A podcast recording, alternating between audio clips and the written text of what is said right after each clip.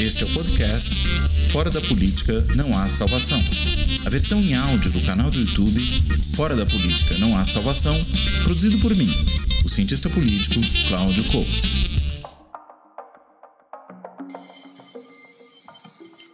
Como presidente do Supremo Tribunal Federal, alertei o presidente da República em reunião realizada nesta corte durante as férias coletivas de julho sobre os limites do exercício do direito da liberdade de expressão, bem como sobre o necessário e inegociável respeito entre os poderes para a harmonia institucional do país. Contudo, como tem noticiado a imprensa brasileira nos últimos dias, o presidente da República tem reiterado ofensas e ataques de inverdades a integrantes desta corte, em especial os ministros Luiz Roberto Barroso e Alexandre Moraes, sendo certo que quando se atinge um dos integrantes, se atinge a corte por inteiro. Além disso, Sua Excelência mantém a divulgação de interpretações equivocadas de decisões do plenário, bem como insiste em colocar sob suspeição a rigidez do processo eleitoral brasileiro. Diante dessas circunstâncias, o Supremo Tribunal Federal informa que está cancelada a reunião outrora anunciada entre os chefes de poder, entre eles o presidente da República. O pressuposto do diálogo entre os poderes é o respeito mútuo entre as instituições e seus integrantes. Diálogo eficiente pressupõe compromisso permanente com as próprias palavras, o que, infelizmente, não temos visto no cenário atual. O Supremo Tribunal Federal, de forma coesa, segue ao lado da população brasileira em defesa do Estado democrático de direito e das instituições republicanas e se manterá firme em sua missão de julgar com independência e imparcialidade, sempre observando as leis e a Constituição. Ele é o chefe da Polícia Federal. Está subordinado diretamente a ele, o diretor-geral da Polícia Federal. Relatório diante do nosso governo. Vamos acreditar na Polícia Federal ou no ministro Barroso? Por que o Barroso não quer lisura nas eleições? Por que o Barroso não quer o voto democrático? Por que não quer a contagem pública dos votos? O que está acertado para 2022? Nós sabemos ó, o profundo amor e consideração que ele tem com Lula. É um direito dele. Agora, usar o poder da força para influenciar, não cabe a ninguém do Supremo tentar influenciar decisões do parlamento. Se eu faço isso, eu estou em curso em crime de responsabilidade de acordo com o artigo 85 da Constituição. O que está acertado para o ano que vem? Isso nos deixa com dúvidas ficar ofendendo o Barroso, ficar ofendendo a Suprema Corte, ficar ofendendo as instituições, os sindicatos, os índios, os sem terra, os negros, as mulheres. Esse o papel dele. Então eu acho que, ao tomar essa decisão, acho que o Supremo Tribunal Eleitoral começa a fazer um processo de investigação para colocar as coisas no seu devido lugar.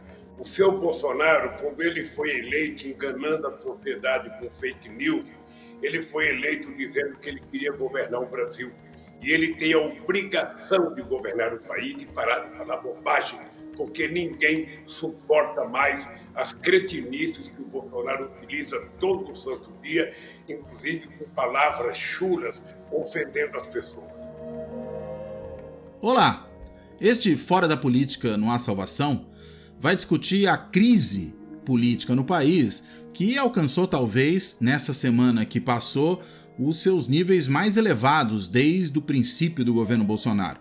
E olha que nós temos aí um governo que foi pródigo em produzir crises, em produzir tensões, em produzir situações graves do ponto de vista das relações políticas e, em especial, no que se refere à relação entre os ramos de governo, entre os poderes de Estado. E esse nível muito alto de crise política foi alcançado pelo fato de que o presidente, depois de bravatear muito acerca de possíveis fraudes eleitorais, lançar dúvidas sobre as urnas eletrônicas, fazer ataques ao ministro Luiz Roberto Barroso, ministro supremo que é nesse momento presidente do TSE, depois disso tudo, né, em vez de dar uma resposta conforme lhe havia sido solicitado pelo TSE, do ponto de vista do que seriam exatamente as fraudes, né, que problemas haveria apresentar provas, o que ele fez foi uma live bizarra, daquelas lives de quinta-feira, mas essa aí talvez tenha atingido o grau máximo da bizarrice, em que ele levou ali algumas pessoas para tentar comprovar as suas teses, todas baseadas nas teorias da conspiração que circulam pela internet. O fato é que depois disso, na segunda-feira subsequente, o TSE se reuniu e, por unanimidade, decidiu abrir dois inquéritos que atingem o presidente. Um, uma notícia crime que foi encaminhada ao Supremo, na verdade solicitou ao Supremo a abertura desse inquérito, relacionando o presidente Bolsonaro às fake news, e é o inquérito das fake news. Isso foi depois aceito pelo ministro Alexandre de Moraes.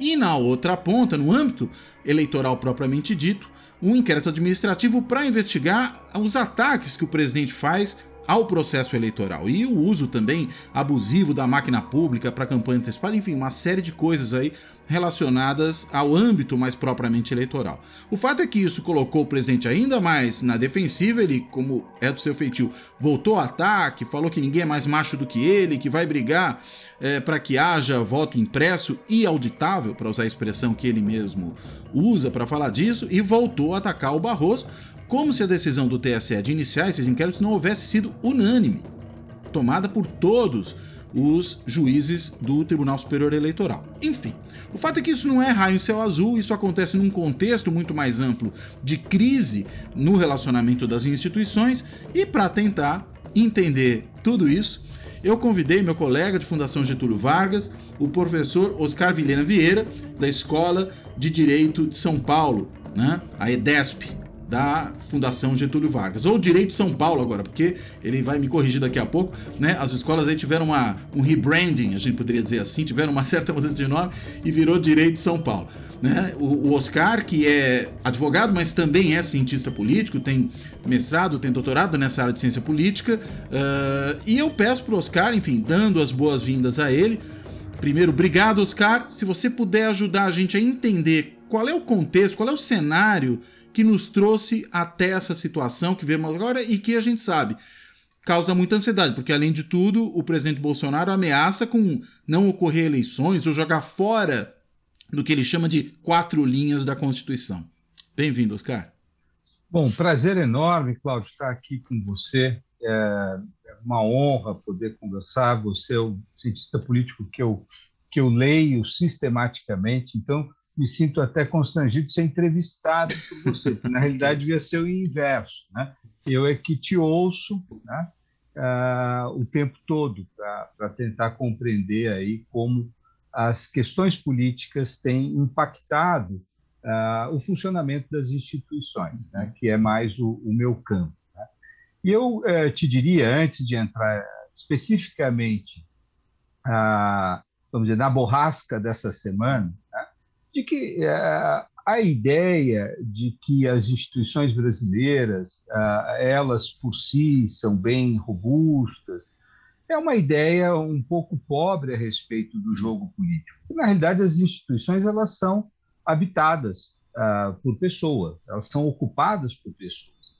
E no dia em que nós tivemos a eleição uh, para o executivo, que é o centro das instituições políticas brasileiras, de uma figura uh, hostil uh, não só à democracia, mas sobretudo aos valores progressistas da Constituição de 1988, é evidente que nós entramos numa, numa trepidação muito forte. Quer dizer, as, as instituições brasileiras estão submetidas, desde 2013, eu diria, mas a partir de 2018, a um teste de resiliência que poucas uh, instituições ao redor do mundo, quando submetidas a igual teste, resistem. Tá? Então, acho que uhum. isso nós temos que tomar como pano de fundo.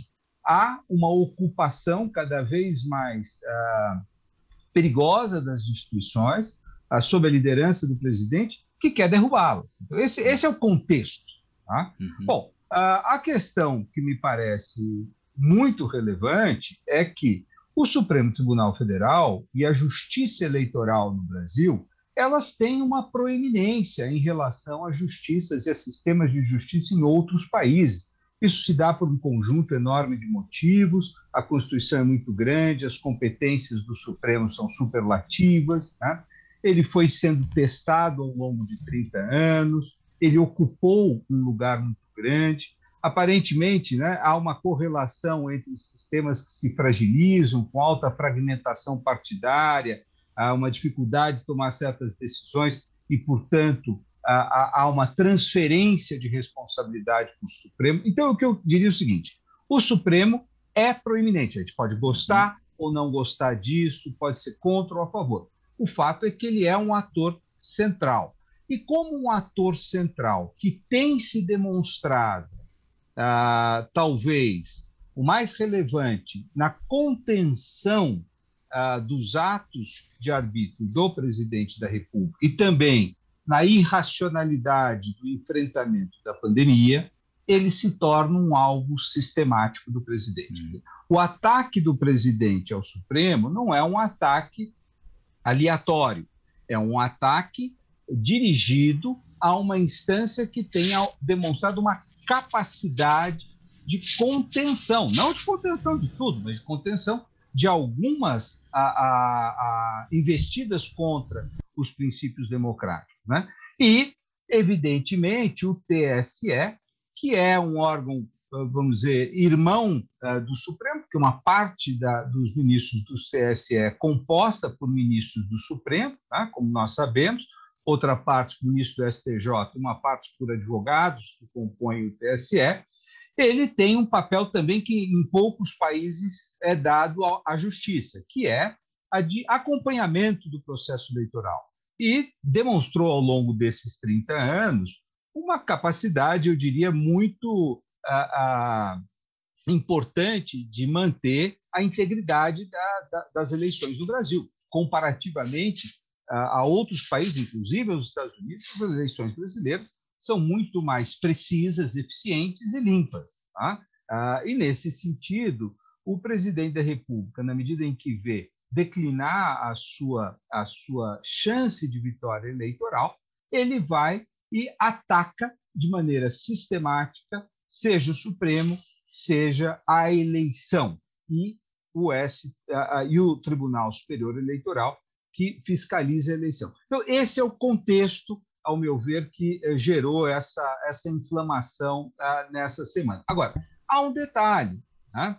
É, porque muitos vão falar, mas pode o Supremo fazer o que fez? Pode o TSE? É, é função de tribunais iniciar inquéritos? Ah, nesse caso, Cláudio, é interessante notar, não, não é tradicional. Não é tradicional, muito embora o regimento do Supremo Tribunal Federal trate uma, uh, traga uma hipótese. Crimes cometidos uh, em, na instância do Supremo Tribunal Federal podem gerar uma abertura de inquérito. Né? Foi Administrativo, um, nesse caso? Não, no, no, Supremo Tribunal Federal são inquéritos né, para uhum. apuração de crimes. Tá? Perfeito. Então, foi com base nisso que foram abertos o inquérito da fake news e o inquérito sobre ataque às instituições democráticas, ou seja, aquele quando o presidente Bolsonaro foi para frente dos quartéis e incitou as classes armadas contra o Congresso Supremo, lá em, em 2020. Né? Então, aquilo que gerou uma, uma, uma, enorme eh, repercussão no campo jurídico, né? será que poderia o presidente Toffoli ter aberto aquele inquérito, ter aberto, o que o regimento fala são crimes cometidos dentro do Supremo Tribunal Federal, uhum. nas premissas do Supremo Tribunal Federal. Bom, mas são crimes eletrônicos que ocorreram, será que dentro, será que fora? Então, tudo isso é heterodoxo. Né? Mas o fato é que o presidente do tribunal abriu aqueles inquéritos, o, o pleno do Supremo depois referendou, ainda que houvessem críticas. Eles determinaram que o procurador-geral fosse chamado, o procurador-geral foi chamado, passou a compor, então, o polo acusatório, né, de muito contragosto, mas passou a compor o polo acusatório. Então, nós temos dois inquéritos hoje do Supremo Tribunal Federal, e depois teve um terceiro que diz respeito à prevaricação do presidente, no caso ah, de não levar a cabo uma investigação sobre a compra de vacinas. Então, são três inquéritos hum. onde o presidente está sendo investigado. Tá? Bom, o, te, o Tribunal Superior Eleitoral, ah, a, a, a, ao detectar esse conjunto de atos do presidente da República atacando as eleições, atacando o tribunal, ele noticiou ao Supremo: olha, tem mais aqui uma notícia de, de um crime que eventualmente está sendo praticado. Encaminhou o Supremo e isso caiu para o ministro Alexandre de Moraes. Então, a sua primeira questão: TSE faz uma uhum. notícia crime, ele não, ele não abre um inquérito, ele faz, tem uma notícia. Ah, ele, ele, ele, pede né, que seja aberto o um inquérito, né? Ele, ele informa ao, ao ministro Alexandre, ao Supremo, olha, tem aqui mais uma notícia crime. Tá? Eu peço que vocês avaliem. E o Supremo uh, vai transformar. Olha, sim, tem o ministro Alexandre Moraes, está apurando, tem três inquéritos lá, dois dizem respeito a essa mesma tipo de conduta, o mesmo, mesmo modus operandi, é fake news, ataques às instituições somados a mecanismos de difusão e distribuição de informação falsa. Então, jogaram para lá, o ministro Alexandre Moraes incorporou, então, ele está investigando. Ele não abriu um outro, uhum. mas no, no, bojo desses dois inquéritos, ele também está investigando o presidente da República. Então, isso. Agora, isto é por crime. Que uhum. crime? Eu, eu já, já, já desculpa, estou falando muito, né? Não, mas, não, mas está bom porque a gente precisa entender esse contexto todo que não é tá. é tão simples, né?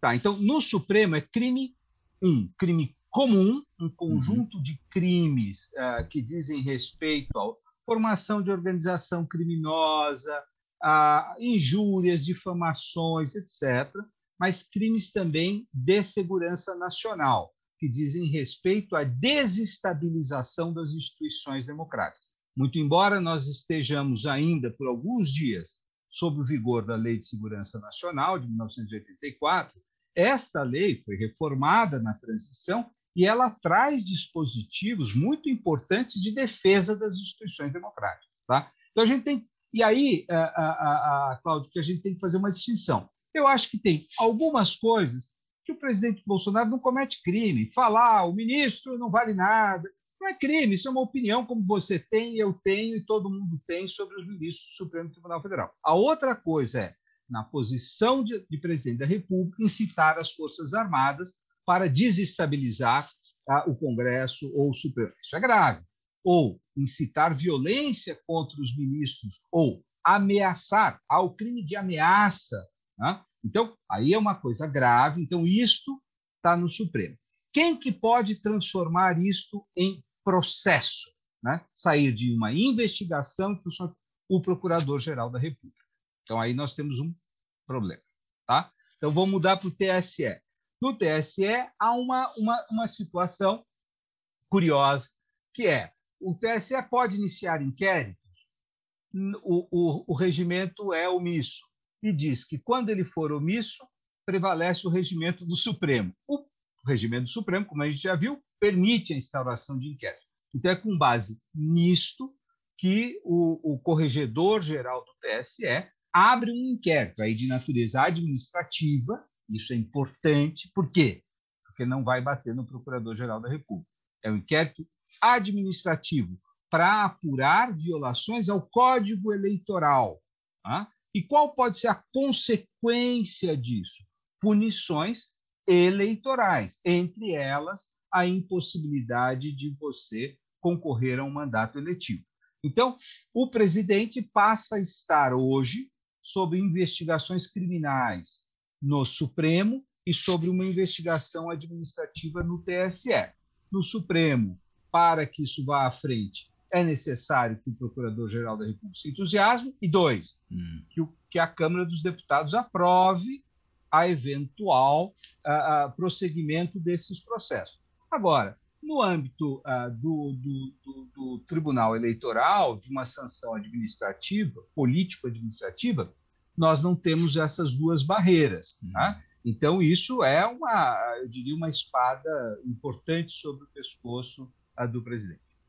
E é preciso que o Ministério Público Eleitoral esteja de acordo com o encaminhamento uh, de algum tipo de sanção no âmbito eleitoral contra o presidente, ou o próprio tribunal de ofício pode encaminhar isso? Não, uh, sempre você vai ter né, um, direito de defesa, o presidente vai, vai, vai se instaurar um contraditório. Né? Hum. O titular uh, uh, do Ministério Público no Tribunal Eleitoral tem sido muito, vamos dizer, a, a compromissado com a sua missão. Tá? então, eu não vejo problema. Sim, tem que passar pelo Ministério Público a, a federal, né? mas nós temos ali um procurador da República que tem cumprido a sua missão com muita, com muita intensidade. Então, eu não, não, eu não temo que haja uma omissão por parte do Ministério Público Federal lá. E não há nada que o Procurador-Geral da República, não. no caso aí Augusto Aras, que, enfim, a gente sabe que tem uma boa vontade muito grande com o presidente da República, não há nada que ele possa fazer para impedir esse processo, né?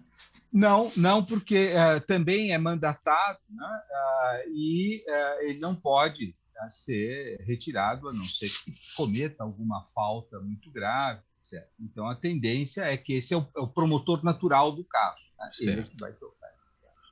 Agora, no caso do Supremo, que abriu esses inquéritos de ofício também, né, internamente, esses criminais no âmbito do Supremo contra o presidente, será que a gente teria necessidade disso? Eh, fosse o procurador da República, procurador-geral da República mais ativo, né, ou pelo menos mais independente. Eh, eu penso que um desses, inclusive, ainda começou no tempo da procuradora Raquel Dodge, né, se eu não estou enganado. E aí depois é que vem o, o, o, Augusto Ares, e aí, enfim, tem uma postura de muita leniência com o presidente. Mas talvez o Supremo não esteja sendo ativo bastante, não tanto pelo poder eh, legislativo, a gente fala que muitas vezes o judiciário começa a agir, ou os atores do sistema de justiça começam a agir, quando os atores do sistema político representativo não fazem aquilo que, enfim, se espera que eles façam, o que é, para que existe uma demanda social grande que seja feito. E aí vem o Supremo, ou vem outros órgãos do judiciário, ou mesmo do Ministério Público e agem. Agora, nesse caso em particular, né, dos crimes aí que vão sendo cometidos, a gente tem aquela pilha de impeachments é, contra o presidente na Câmara, enfim, mas o próprio PGR falou há um tempo atrás que é, investigar o presidente não é problema dele, é problema do legislativo. Né? Mas a gente também tem uma série de outros temas que, enfim, nem, não estão necessariamente relacionados aos pedidos de impeachment, que também pediriam a ação dele. Se ele não age, age o próprio Supremo. Né? É, e aí eu te pergunto, né, se é isso mesmo, e acrescento só um, uma segunda questão né, para pensar nisso. Já que o, o, o, esse, esse processo de investigação né, relativo às fake news e aos atos antidemocráticos, ele começa dentro do próprio Supremo.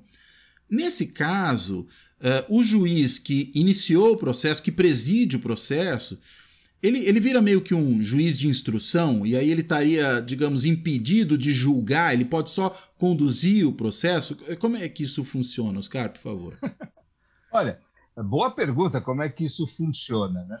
ah, olha, Cláudio, o que você está apontando, e eu concordo integralmente, é que nós ah, estamos submetidos a uma situação de muito desajuste institucional. As instituições têm certas regras ah, para lidar com situações ordinárias que acontecem no dia a dia da política e a gente uh, fica muito, muito indiferente quando tudo acontece bem, mas na realidade é um milagre que tudo ocorra bem, porque são atores autointeressados, uh, buscam maximizar o seu poder né, e as instituições vão canalizando essa disputa política de forma pacífica. E eu estou vendo aí ah, o Norberto Bob colado na sua parede, que é meu ídolo. É né? ele mesmo, meu, meu também. Mas são as regras do jogo. Né? As regras do jogo, a, democracia não está sendo disputada, né? agora que nós estamos vendo as Olimpíadas, entre um bando de, de jovens, skatistas, um animado com sucesso alheio. o jogo da política é um jogo competitivo, bruto, onde pessoas que discordam profundamente umas das outras uh, têm canalizado essa disputa por intermédio do processo eleitoral e regido o exercício do poder por parte da Constituição. É isso que o, o velho Bob nos, nos, ensinava. Essas são as regras do jogo. Né? Ora, quando um começa a, a, a, não agir em conformidade com as expectativas institucionais estabelecidas pelas regras do jogo, né, o risco é que nós comecemos a, a entrar num certo ciclo de retaliações institucionais. Eu acho que é isso que vem acontecendo no Brasil há, há um bom tempo, quer dizer, não é de agora. Tá? Desde o momento em que ah, se contesta a eleição de 2014, por parte do Aécio Neves, você tem uma reação a, a, bastante negativa de alguém que não aceita as regras do jogo. Né? Isso des, desestabiliza. Mas também pode, ah, mas também prometeu fazer o diabo para ganhar a eleição e usou. Então nós podemos puxar esse novelo até onde cada um ideologicamente quiser puxar. Mas o importante é que nós passamos a viver uma muita instabilidade, né? E nesse sentido, você tem né, que algumas instâncias importantíssimas de, de checagem no, no, no, sistema de checks and balances, de freios e contrapesos, né, que é o processo de impeachment do lado e o processo criminal de outro, você tem duas figuras centrais, o presidente da Câmara e o procurador-geral da República, né, que, em qualquer sistema político, buscam, a, a, o executivo busca trazer alguém que tenha algum tipo de, de aliança. Ninguém elege um presidente da Câmara que odeia, tá? a não ser que erre, como a Dilma. Tá? Então, a, ou, ou como isso, o Severino lá atrás, né? Exatamente, mas você vai tentar fazer o presidente da Câmara. Então, é, pá, jogo jogado. Né?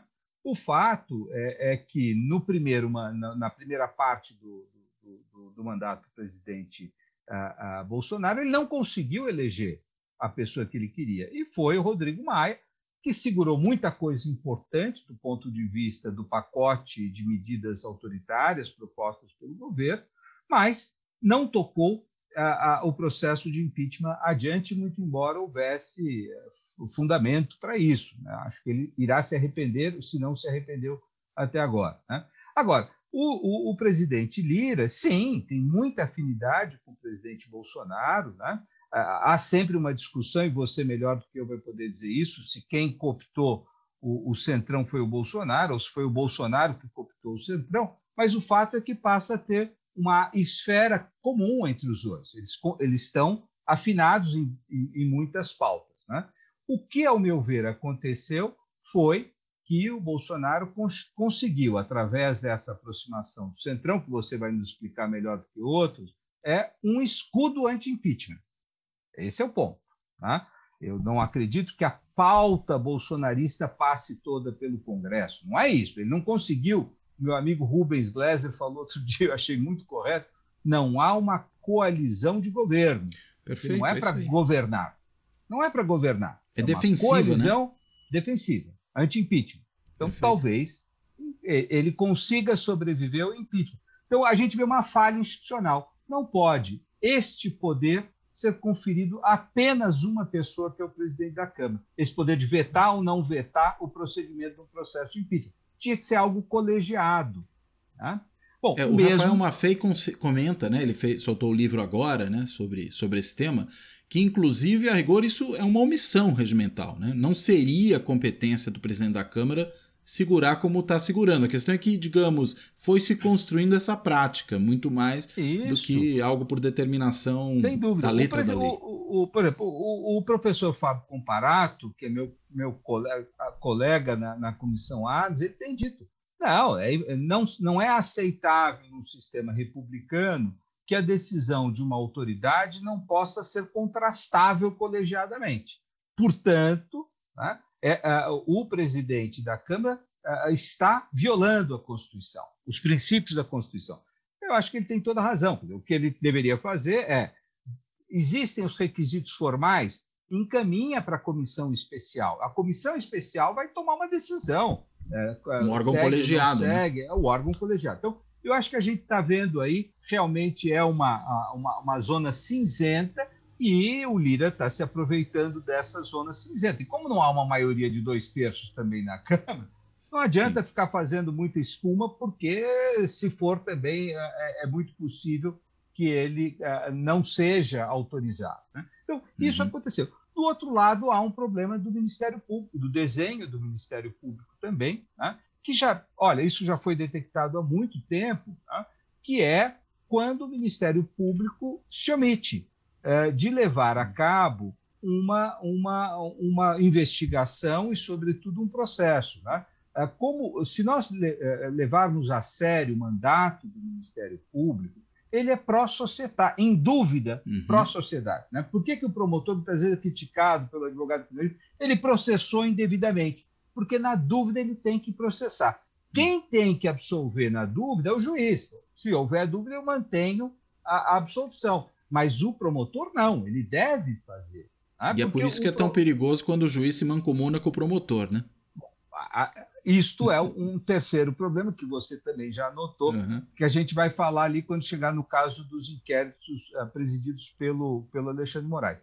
Então, eu acho que nós, pelo menos para nós que adoramos uhum. instituições, tem, não dá mais para dar tanto poder, ou poderes tão importantes a figuras individuais que, se não agirem de acordo com os seus mandatos institucionais, ele breca o sistema. Né? Então a gente vê que tem uma falha e, e essa falha é uma falha grave. Ora, esta falha é que está se buscando contornar dentro do aparato judicial. No fundo, é isso. O que o Supremo está tentando fazer é contornar algo que deveria estar sendo processado dentro do, do, do, dos órgãos de investigação, seja a Câmara, seja o Ministério Público. Né? Isso não é ortodoxo, isto tem uma ligeira abertura legal através do regimento interno do, do Supremo e é, é, um sinal dos nossos tempos de disfuncionalidade institucional. Né? Ora, o Alexandre Moraes, respondendo com. Vou responder uma pergunta sua de modo objetivo. É. Né? Sim, no Brasil nós temos um sistema onde é ruim, porque o juiz que acompanha o inquérito, vamos pegar o caso lá da Lava Jato, né? o juiz Moro, ele fez o que todo juiz faz no Brasil. Né? Tem um inquérito, o delegado presta contas ao juiz. Olha, posso a, a, é, é, fazer uma busca apreensão? Tem um juiz que diz. Isso é o chamado juízo de instrução. Tá? Então, isso é normal, é o dia a dia da magistratura. Tá? Ah, e depois esse juiz vai julgar aquele processo que eventualmente surge de um inquérito. Isso é ruim. Né? O modelo brasileiro é ruim, é ruim desde a sua origem, não, não, não, não foi inventado na Lava Jato. Né? Evidentemente que se a gente quisesse ser mais purista, se esse inquérito hoje que tem a condução feita pelo ministro Alexandre Moraes chegar a algum ponto né, e houver a denúncia por parte do Procurador-Geral da República, evidente que seria muito positivo que ele não participasse do julgamento, porque uh, senão ocorre o que aconteceu no julgamento da Lava Jato. Dizer, o juiz ele se envolve tanto que ele se torna parte da investigação. E aí não dá para ser juiz propriamente, a não ser que fosse Exato. um juiz de instrução, né? Tanto que essa discussão Isso. até sobre a criação de juiz de instrução veio muito na esteira da Lava Jato, né? É. Você veja, é, é, não é que a gente não tenha experiência. Aqui em São Paulo, até por uma questão gerencial, há mais de duas décadas, ah, você criou tá, uma, uma, um setor do, do, do, Tribunal de Justiça de São Paulo que, na capital, acompanha todos os inquéritos. Então, se você tiver um inquérito de homicídio, né, enquanto ele vai sendo conduzido pela autoridade policial, presta-se conta a um juiz, que é o juiz de instrução. Quando ele se torna uma denúncia, vai lá para o júri, e aí é outro juiz que vai julgar. Então, São Paulo tem isso já há muitos anos, né? Na, São Paulo capital. Né? Então, é, funciona melhor. É isto que se quer fazer no Brasil todo e com, infelizmente, resistência por parte do próprio judiciário. Né? Mas é separar, como na Europa, um juiz acompanha a instrução, outro juiz julga. Aliás, é interessante, né? Essa mescla de funções ela também de alguma forma ocorre em outro, em outro, em outro nível, né? Mas na própria justiça eleitoral, né? Porque a justiça eleitoral, ao mesmo tempo que atua, digamos, na adjudicação de eventuais contenciosos eh, eleitorais, né, partidários, etc., eh, ela é também um órgão administrativo operacional para organizar as eleições. Né? E normativo. e aí eu, como?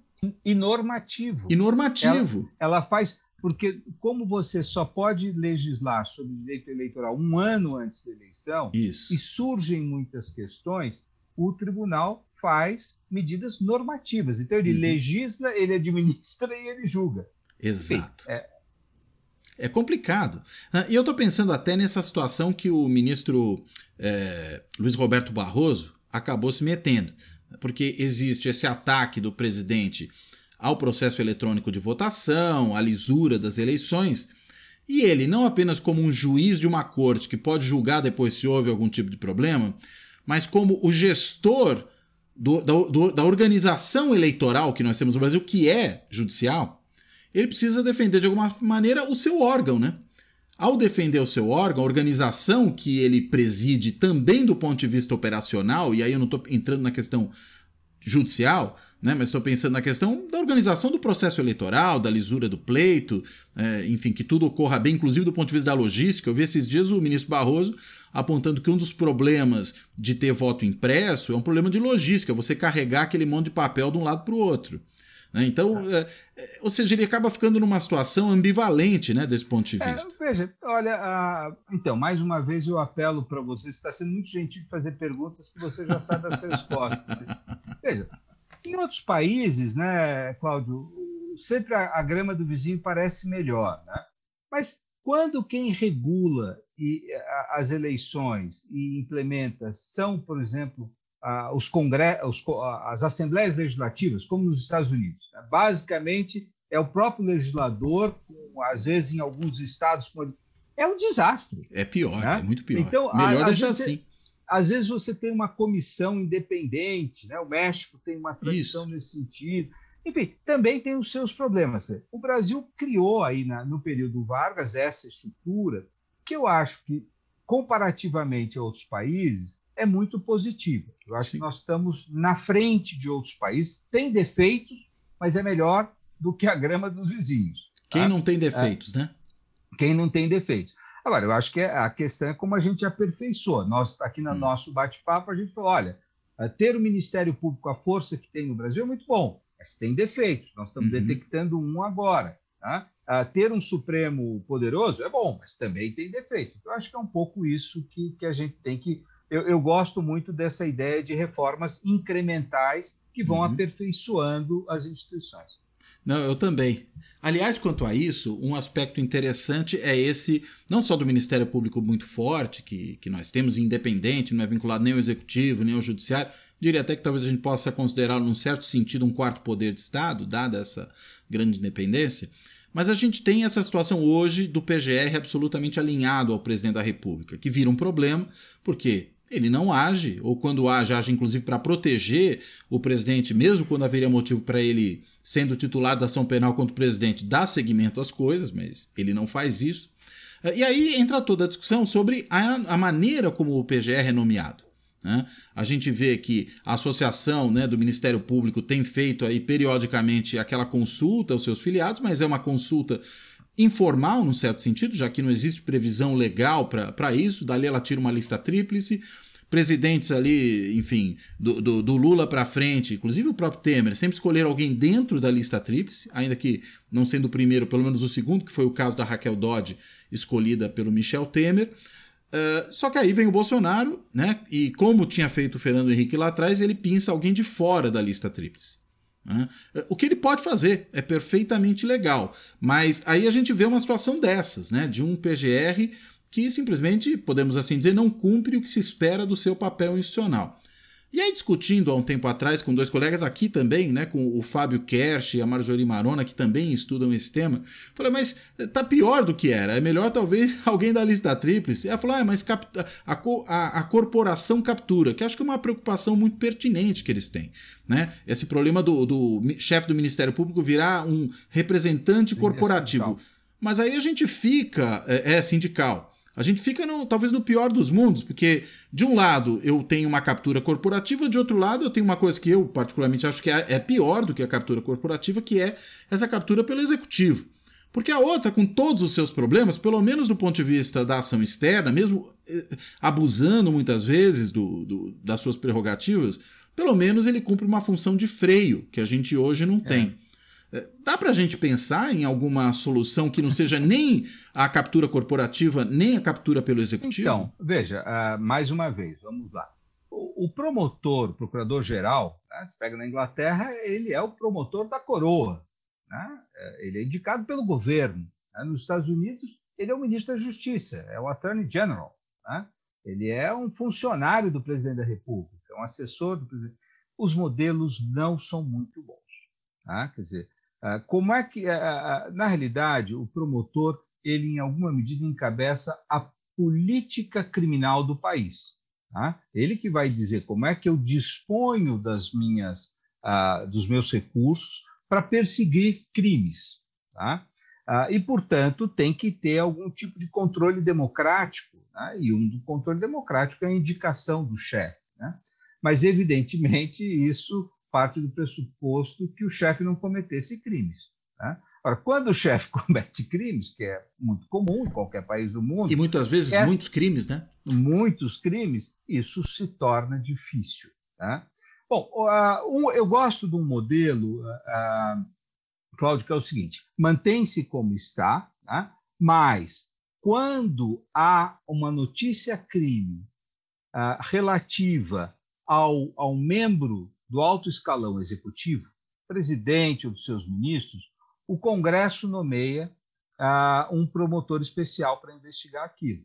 Tá? Então, no caso americano, onde o procurador-geral tem muito pouca liberdade, ele é muito ah, ah, ele está submetido ao presidente da República, né? então Clinton, nós assistimos isso, Nixon, nós assistimos isso, ah, o Congresso nomeia um promotor e esse promotor tem amplos poderes para fazer né, uma investigação. Então, é uma espécie de CPI, só que uma CPI liderada por um profissional. Tudo bem, o Congresso está respaldando, são os poderes investigatórios do Congresso, mas com alguém com muito poder e competência técnica para buscar aquela investigação. Eu, que adentra eu, eu, o âmbito judicial, né? É, eu gosto muito desse modelo porque você não cria. É, é, veja, não, quem, quem guarda o guardião, né? Então vai é uma coisa infinita. Então o que você tem que criar são mecanismos paralelos pelo qual um não está funcionando, o outro entra em jogo. Tá? Então eu acho que isso seria. Agora, para ficar aí na discussão brasileira,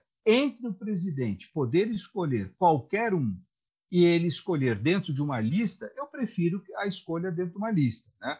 Ah, você falou, o Fernando Henrique não teve essa, essa situação porque não havia lista ainda no governo Fernando Henrique. Ele foi lá e escolheu alguém que era compatível, no caso, o seu vice-presidente da República, era um homem, Marco Maciel, muito hábil. Olha, tem um procurador-geral da República, um procurador da República ali que é muito bom, fez Yale, um cara espetacular, e era realmente muito gentil, mas particularmente gentil com o presidente. Né? Ah, agora, é, era competência dele escolher.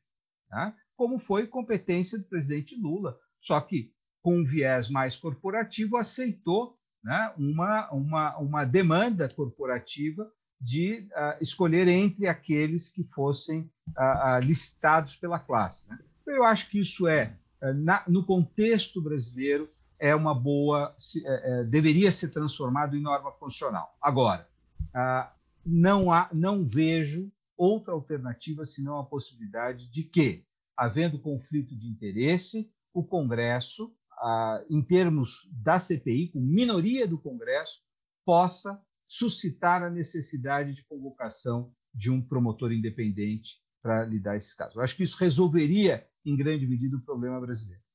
E aí, tanto faz, no fim das contas, a questão, digamos, de ser ou não ser da lista, né, desse ponto de vista. É, é tanto faz. E a outra coisa é que você tem um conselho do Ministério Público que pode derrubar a decisão do, do, do, do procurador-geral. Talvez uh, seja a melhor solução, né? Sim, mas aí também é, é corporativa. É, é corporativa, gosto, é verdade. Eu gosto é de ter vários mecanismos ao mesmo tempo. Dizer, sim. Sim, vamos dar ao Conselho Superior a possibilidade de se contrapor ao Procurador-Geral, e, ao mesmo tempo, vamos dar ao Congresso, ao, ao Congresso Nacional a possibilidade de nomeação de um, de um procurador é, independente. Né? E é assim que eu acho que não, ninguém teria o um monopólio para poder sentar em cima de alguma coisa. É, já que hoje, no fim das contas, já não tem não só nenhuma das duas, né? Como essa solução alternativa ainda que oficiosa que se adotou ao longo do tempo, da, da lista escolhida pela associação, além de tudo, é uma associação que, digamos, é dos procuradores nacionais da República, né? Isso, Especificamente é. de um grupo dentro do Ministério é. Público Federal, né?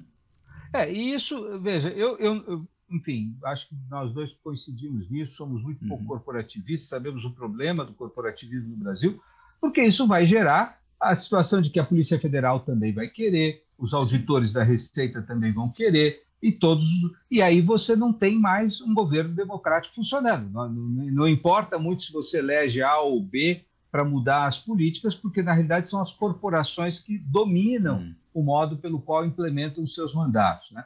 Então eu tenho um pouco de, de, incômodo com isso. Agora, acho que é melhor, vamos dizer, é, é, é menos pior do que é, no caso do Procurador-Geral da República, onde ele tem um mandato que inclui a possibilidade de investigar o próprio presidente, que seja o presidente a nomeá-lo. Hum. Né? Uh, outro defeitinho paralelo que a gente foi notar no Brasil, né, que, a, a, da, da, do sistema de nomeação dos ministros supremos, também não é ruim, é muito bom, grande parte dos presidencialismos no, no mundo usam esse. Agora, o fato dos senadores serem julgados pelo Supremo muda um pouco. Por quê? Porque eles elegem, eles que vão fazer a sabatina sobre um futuro juiz que irá julgá-los. Então, é por isso que no Brasil também as sabatinas são, são, são predominantemente simpáticas. Você não é vai querer comprar briga com aquele que tem lá um processo, vai eventualmente julgar um processo contra você, né? Sim. Agora, nos outros exemplos que você deu, né, das outras corporações, Polícia Federal, procuradores da, da Fazenda, é, a gente está falando aí também de corporações que, de alguma forma, são subordinadas ao Poder Executivo. Né? Enquanto que no Ministério Público, essa subordinação não existe. Né? Ah, e aí a gente, digamos, tiraria é, a autoridade do Poder Executivo de gerir um órgão sob a sua jurisdição. Embora isso. a gente veja agora, por exemplo, o problema que é esse uso, ou pelo menos isso que parece ser uma tentativa de uso, da Polícia Federal pelo presidente. A gente viu até a Polícia Federal abrindo inquérito contra a CPI. Né? É. E aí a coisa vai ficando muito estranha, né? Vai ficando estranha. Evidente, é o que a gente falou. Você desenha as instituições para uma situação de certa normalidade, onde as pessoas têm uma certa reverência às regras do jogo. Agora, quando tem alguém que não realmente não tem nenhuma reverência a isso, ele usa as regras do jogo de uma maneira inaceitável do ponto de vista ético. Tá? Então, ele vai nomear reitores não pela sua qualificação científica, mas porque eles perseguem outros uh, professores que eventualmente falem mal do governo. Ele vai nomear o presidente de, uma instituição de pesquisa, seja o IBGE, o IPEA, não estou falando agora do caso concreto, né? É porque, não porque saibam fazer pesquisa, mas porque estão afinados com a sua agenda. Então, você começa a distorcer né, a, a, a, função. É, é, muito importante, Cláudio, eu acho que uh, nessa discussão sobre instituições né, uh, no Brasil, estão funcionando bem, não estão funcionando bem, é evidente que elas estão funcionando mal, tá? Uh, mas o, o, o modo como, ao nomear uma pessoa que é contraposta ao mandato institucional de uma instituição, ela neutraliza o funcionamento da instituição. Vamos pegar o IBAMA. Né? Eu não posso nomear quem eu quero para o IBAMA. Eu tenho que nomear alguém que seja compatível com aquilo que a lei que criou o IBAMA diz para que serve o IBAMA. Se a função do IBAMA é fiscalizar as violações contra o, o meio ambiente, eu preciso ter alguém qualificado para fazer isso e afinado com isso. Se eu ponho alguém que é a favor da devastação, é, eu estou eu, eu, eu agindo contra a lei. Então, também, isso é uma ideia muito primária de que o presidente pode nomear quem ele quer. Ele não pode nomear um racista para ser o responsável por uma fundação voltada a combater a discriminação racial. Né? Então, um pouco do que a gente está assistindo é uma tentativa de ocupação das instituições. Como ele não tem maioria para alterar grandes leis, não pode acabar com o Estatuto da Criança e do Adolescente, não pode acabar ah, com a legislação ambiental, não pode acabar com. É você nomear pessoas para órgãos de maneira que elas neutralizem ao máximo o potencial dessas normas. Né? Esse é um pouco o processo que a gente vem assistindo. Agora, isso vai, primeiro, acho que corroendo o próprio funcionamento da democracia, né? por isso que hoje a gente tem tantos, tantos receios né? em relação ao que nos espera daqui até o ano que vem. Eu, quando escuto as pessoas falando, ah, mas vai ter um golpe, né? porque o presidente Bolsonaro é alguém claramente com vocação autoritária, é cercado de outros que têm essa mesma vocação. E diria, para ele, acho que um golpe não é exatamente um problema, né? Sendo a seu favor, evidentemente. Se fosse contra ele, eu imagino que ele não gostaria muito. Mas uh, outra coisa é ter condições não só subjetivas, para usar uma velha dicotomia aí, mas objetivas, né? De realizar um golpe. Afinal de contas, nós temos um empresariado que, até pelo manifesto que saiu nessa semana em favor da, das eleições e da democracia. Nós temos um monte de empresários importantes signatários, ou seja, no meio empresarial não existe apoio a uma ruptura desse tipo, como por exemplo havia em 64. Na grande imprensa, na maior parte dos grandes veículos de imprensa, também não há apoio a algo desse tipo, como havia também em 64. Não existe apoio no Congresso para um golpe, até onde a gente percebe, ainda que o Centrão, né, que tem lá uma maioria ou algo perto disso no Congresso, apoie o presidente não queria que eles apoiem o presidente na eventualidade de um golpe, porque de uma forma ou de outra eles disputam eleições e não lhes interessa necessariamente concentrar tanto poder assim nas mãos do executivo, ao ponto até de correr o risco de perder a chance de continuar disputando eleições. E mesmo no cenário internacional.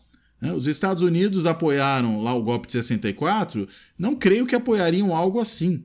O entorno tá. também não é favorável. Ou seja, mudaram muito as condições. Agora, a despeito disso tudo, o fato é, a gente tem uma democracia sob estresse constante e a própria crença das pessoas nas instituições vai sendo minada. Pesquisas aí mostraram recentemente que as pessoas já estão duvidando mais da urna eletrônica do que duvidavam no passado. Parece uma coisa que, similar ao que ocorreu com a vacina, né? O governo atacou tanto as vacinas que caiu a crença nas vacinas. Aí, com o tempo, voltaram a acreditar nas vacinas, porque perceberam que é a melhor solução. Mas com as urnas, esse retomada ainda não aconteceu, né? Não, é, sem dúvida nenhuma. Eu acho que você está fazendo um quadro muito, muito interessante, tá? ah, que é esse.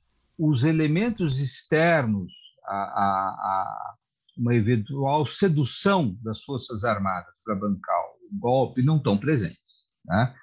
Esse, esse manifesto do, do PIB brasileiro, que alguns professores foram convidados, entre, você, entre eles você e eu, para assinar, né? Ah, é, é uma demonstração, olha, o empresariado consistente brasileiro, de vanguarda brasileiro e poderoso brasileiro não está a favor desse negócio, né? Eu participei ontem de uma ah, de um ontem não ah, ontem quarta-feira só para tá, falar é, a gente está gravando isso na quinta-feira dia 5 desculpa né, de uma de uma reunião que era OAB CNBB né, ABI a Sociedade Brasileira de Progresso da Ciência, Comissão ADS, de respaldo às decisões do TSE e do Supremo. Né? Veja, OAB e, e CNBB, lá em 1964, não estavam nessa posição né? de guardiões da democracia. Né? Então, nós temos, sim, uma situação onde a sociedade civil, o meio empresarial, ah, mesmo certos setores religiosos estão muito claramente preocupados. Então, e o contexto internacional também não é favorável ele, após a eleição do Biden a qualquer tipo de golpe no Brasil. Então, os militares, evidentemente, teriam que ah, ah, vamos dizer, ser de um grau de responsabilidade venezuelano para entrar nessa brincadeira. Dizer, é o que aconteceu na Venezuela. Né? Então, aí eu acho que a gente tem um pouco. Ainda que com sinal ideológico trocado, né? Ah, sim, mas o, o, mal pode ser de esquerda ou de direita, sendo mal né, é, é, é deplorável o autoritarismo. Né? Então, o que, o que me preocupa, Cláudio, só para complementar o que eu concordo com você, né, é que o Brasil tem muitos fios desencapados. Né? Então, o velho Bobbio aí falava das promessas não cumpridas da democracia. Quando a, a democracia não atende às demandas uh, da sociedade, é evidente que vai criando descontentamento e ressentimento, o que é um campo fértil para o populismo. Né? E o Bolsonaro só se elegeu porque o brasileiro estava desencantado com as suas classes políticas. Eu acho que não tem outra explicação muito maior do que essa. Né? Então, evidentemente, você tem esse problema. Né? Nós não temos, as pessoas não estão bem, não estão satisfeitas. Não? Lógico que agora elas entendem que o Bolsonaro é parte desse problema. Antes ele era aquele que se colocou como fora dessa equação. Né? Então, esse é um problema.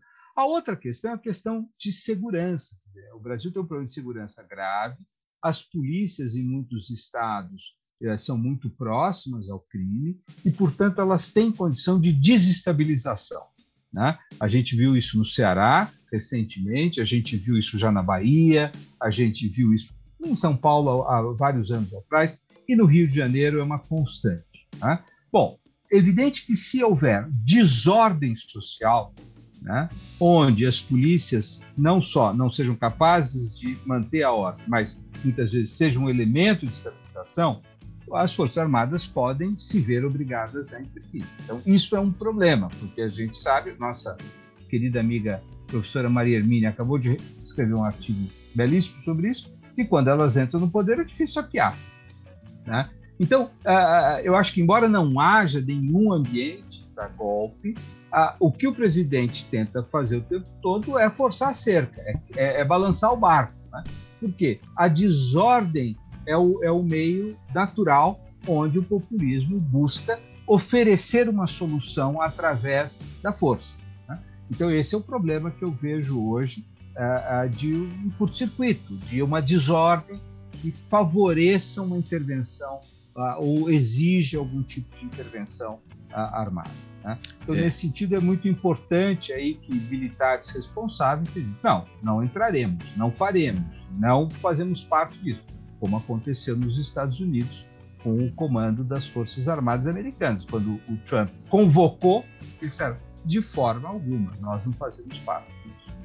É, infelizmente, aquilo que a gente viu foi o chefe da Marinha, o chefe da Aeronáutica dando declarações de teor partidário, né? Isso é, é muito preocupante. O, o chefe do exército ainda permaneceu calado, embora tenha sido um dos signatários daquela nota, né, que o ministro da Defesa articulou contra a CPI quando o Omar Aziz deu aquelas declarações sobre a chamada banda podre ou lado podre do, das Forças Armadas, enfim, e, e uma reação que me parece primeiro inadequada para chefes de forças, né? Segundo, talvez num tom muito acima do que seria aceitável, né? Podia eventualmente ter sido uma resposta protocolar do ministro da Defesa, que a gente sabe que é um militar também, ainda que da reserva, né? mas enfim, veio dos outros. E, e, acho que você toca num ponto importante também. Parece que mais provável do que um golpe, uma ruptura da democracia propriamente, o que talvez seja possível, infelizmente, é um grau de violência política muito grande. Né? que pode até não ser uma violência política que leve ao rompimento da democracia, mas pode produzir um estrago imenso, pode ceifar a vida de pessoas, pode é, piorar ainda mais a qualidade do nosso regime democrático.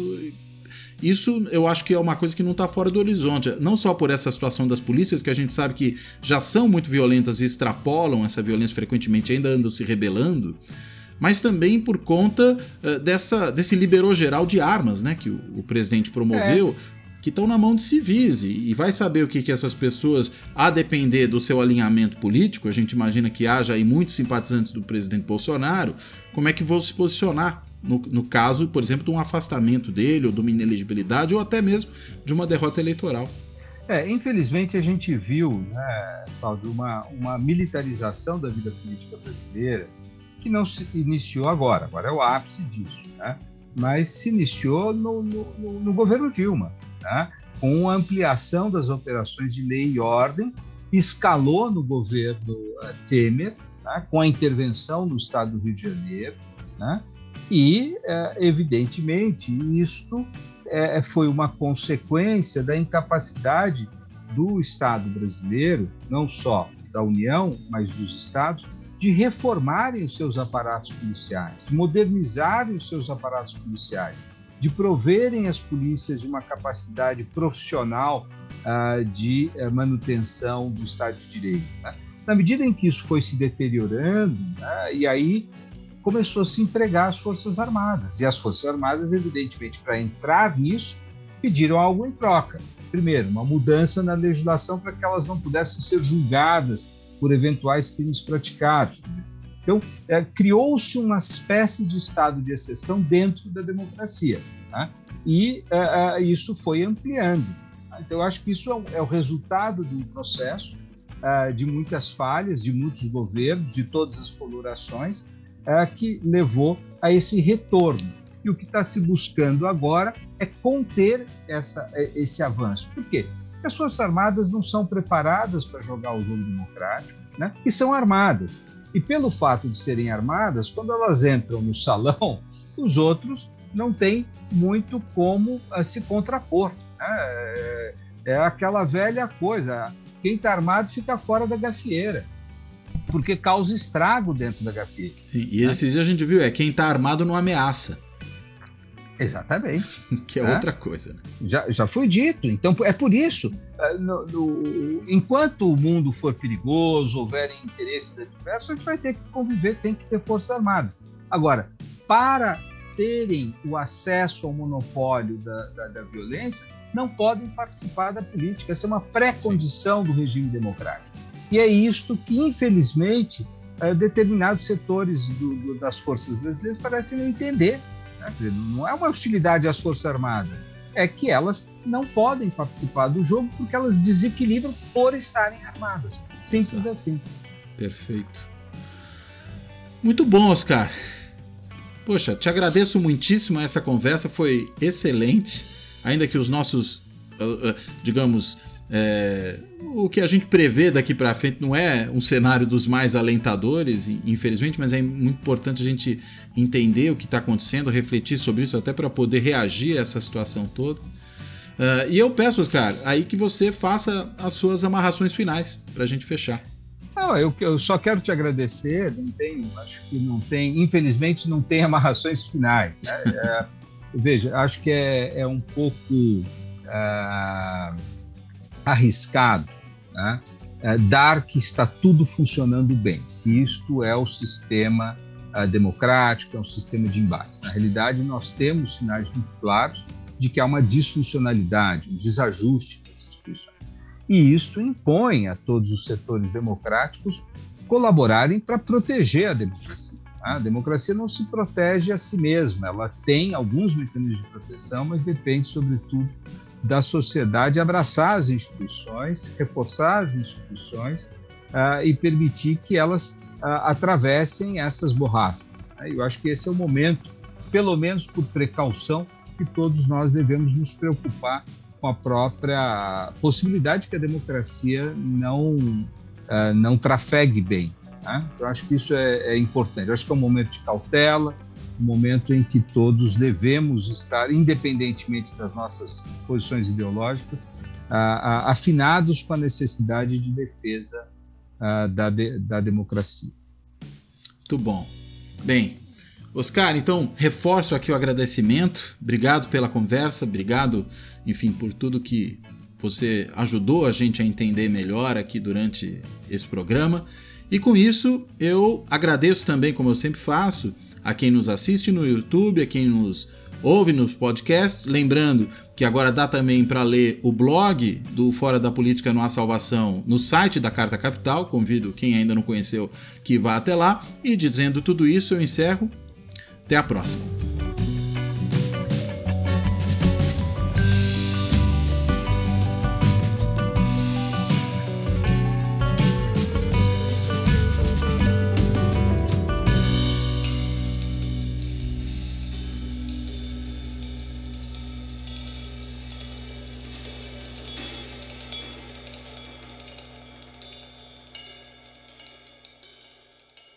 Fora da política não há salvação. Um podcast para discutir política. Também disponível no canal do YouTube.